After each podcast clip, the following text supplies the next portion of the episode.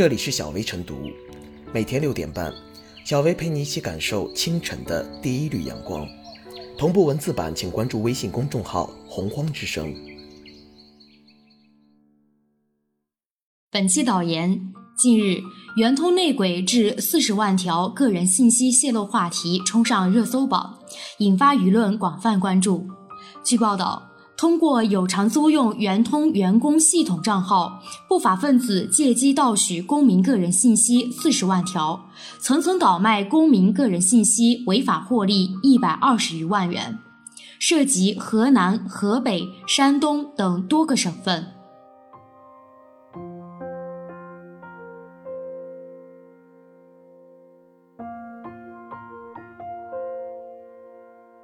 四十万条个人信息被泄露，抓内鬼也得罚钟馗。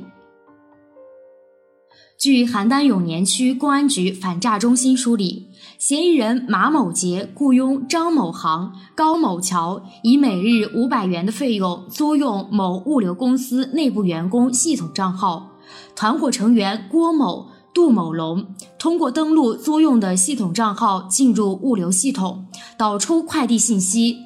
团伙成员朱某昭把窃取的快递信息进行整理后，交给同伙吕某硕，吕某硕又通过微信、QQ 等方式卖到全国及东南亚等电信诈骗高发区。上述工作人员分别处于邯郸地区的永年、基泽、武安以及邢台地区的龙窑、沙河。每个地区各有一名涉案人员，被泄露的信息中包括发件人地址、姓名、电话以及收件人电话、姓名、地址六个维度。快递公司的内鬼被揪出来了，到了这里，似乎案件也该告一段落了。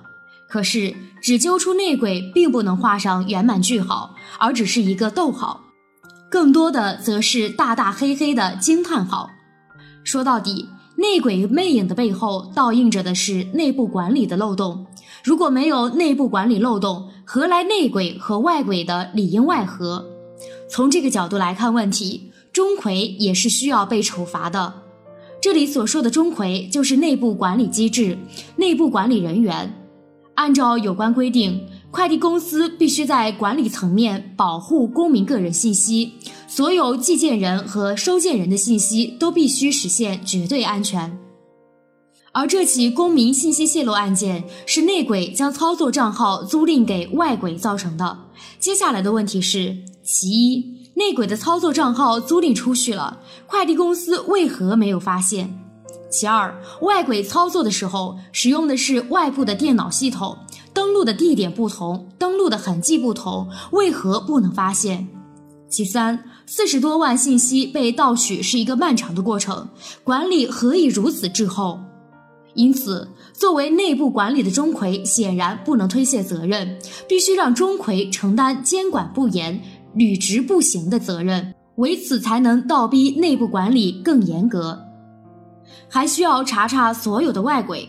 这里说的外鬼，不仅是盗取信息的不法人员，还有收买个人信息的人。这四十万公民信息都被谁买走了？购买个人信息的都不是干好事的，比如精准诈骗的、精准营销的、精准做广告的。我们接到的那些骚扰电话，有多少不是来自嚣张的外鬼呢？还需要追问的是，圆通的内鬼揪出来了，其他快递公司、其他存留了个人信息的行业的内鬼呢？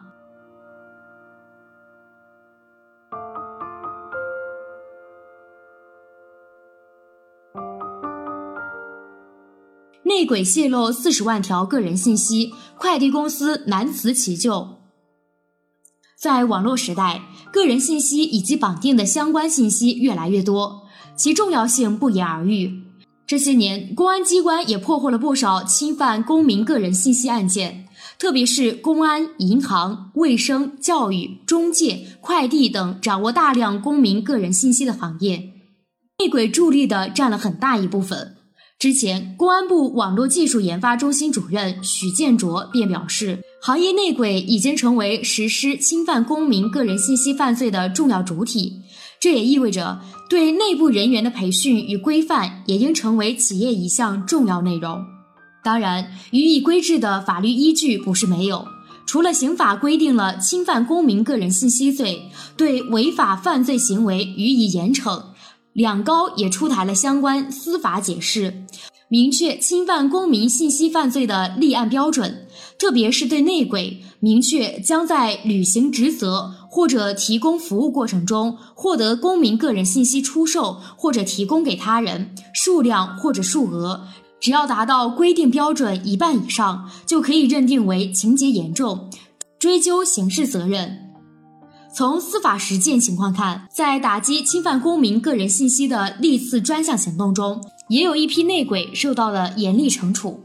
但令人遗憾的是，相对于打击内鬼的雷霆万钧之势，在防范机制的建立健全、内部问题的整治整改上，有关快递企业还难辞其咎。回看这起案件，虽然犯事的是圆通企业的五名员工，他们触犯国家法律法规，固然要受到严惩，付出一定的代价，但作为企业，并不能认为此事与己无关，隔岸观火。毕竟，企业对员工有监督管理的职责，对公民个人信息有安全保障的义务。如果说偶然发生一起事件，还可以拿意外当借口；当接二连三犯事，作为企业就有必要找找自己的病根了。翻看报道，这样的事情在有关企业发生也不是一次了。早在二零一三年，就有企业公开声明与圆通公司合作，长期出售快递面单信息。当然，这次与外面勾结的内鬼也受到了查处。七年过去了，类似问题再度发生。而且数量还翻了一番，说明企业在客户信息泄露防范上并未痛定思痛。目前，不法分子与快递企业的内鬼均已人赃俱获，等待他们的是依法处理。对于快递企业而言，也要深刻反思：企业员工的培训到位了没有？企业的监管和技术到位了没有？出现了泄露公民个人信息的事情，光是把内鬼处理了，对其他员工的教育没有跟上，防范内鬼的制度机制没有跟上，只能是治标不治本。类似恶劣的问题还会再度发生，而且对领域内相关企业也产生了负面影响。圆通快递公司最新回应：欢迎客户后续举报，将持续通过制度加技术手段，完善信息安全风控系统，对内部账号进行实时监控。这种主动的态度是应当也是必然的。但客观来说，更好的规制内鬼，保护公民个人信息，企业真的做好准备了吗？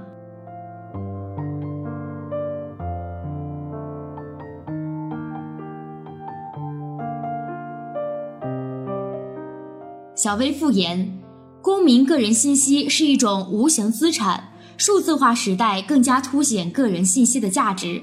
四十万条个人信息被泄露，再次敲响公民个人信息保护的警钟。